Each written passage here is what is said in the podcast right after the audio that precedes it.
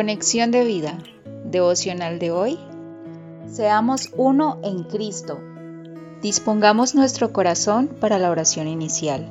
Padre, que mi carácter sea forjado en una relación de amor contigo, en comunión con mis hermanos, mostrando al mundo que tú estás en nosotros y nosotros en ti, para gloria de tu nombre. En el nombre de Jesús, amén. Ahora leamos la palabra de Dios. Primera de Juan capítulo 5 versículo 7. Porque tres son los que dan testimonio en el cielo, el Padre, el Verbo y el Espíritu Santo, y estos tres son uno. Juan capítulo 17 versículo 21. Para que todos sean uno, como tú, oh Padre, en mí y yo en ti, que también ellos sean uno en nosotros para que el mundo crea que tú me enviaste. Efesios capítulo 4 versículos 30 al 32.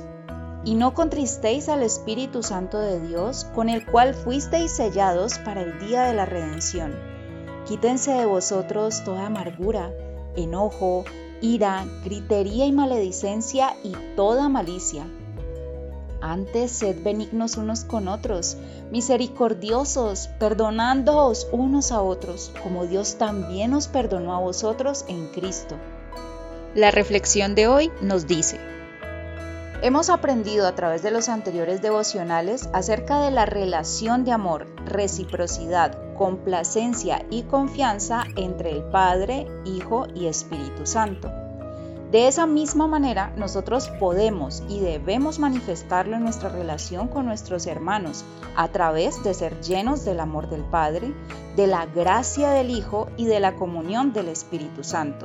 Segunda de Corintios 13:14.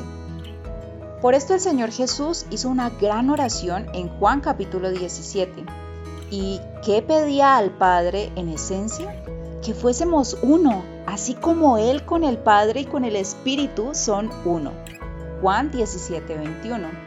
Esto también lo vemos en Juan 10:30, donde el Señor dice, yo y el Padre uno somos. Uno es lo contrario a la división, al egoísmo, al individualismo extremo, pero para tener una relación de comunión con mis hermanos siendo un ser individual, solo se puede hacer por medio del Espíritu Santo.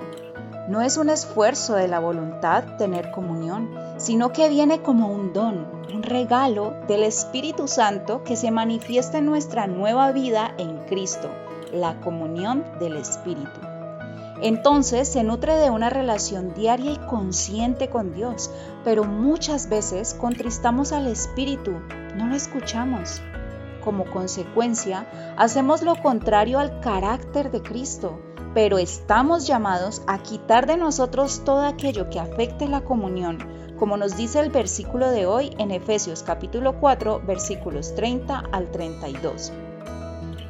Aquellas cosas que dañan nuestras relaciones, interrumpiendo la comunión, son temas del carácter, de un mal carácter que ya no tiene razón de ser en nosotros y que debe morir por el Espíritu para que emerja el verdadero carácter del cristiano.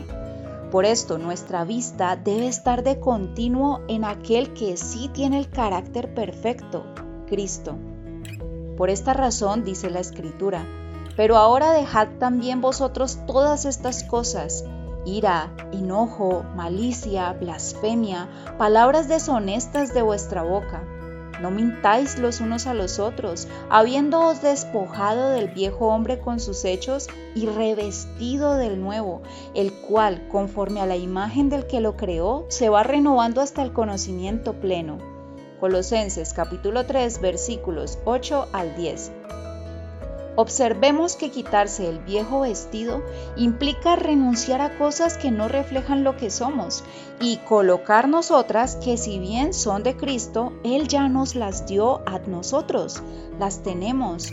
Es nuestra responsabilidad apropiarnos de esta verdad y pedirle al Espíritu que la desarrolle en nosotros. Visítanos en www.conexiondevida.org Descarga nuestras aplicaciones móviles y síguenos en nuestras redes sociales.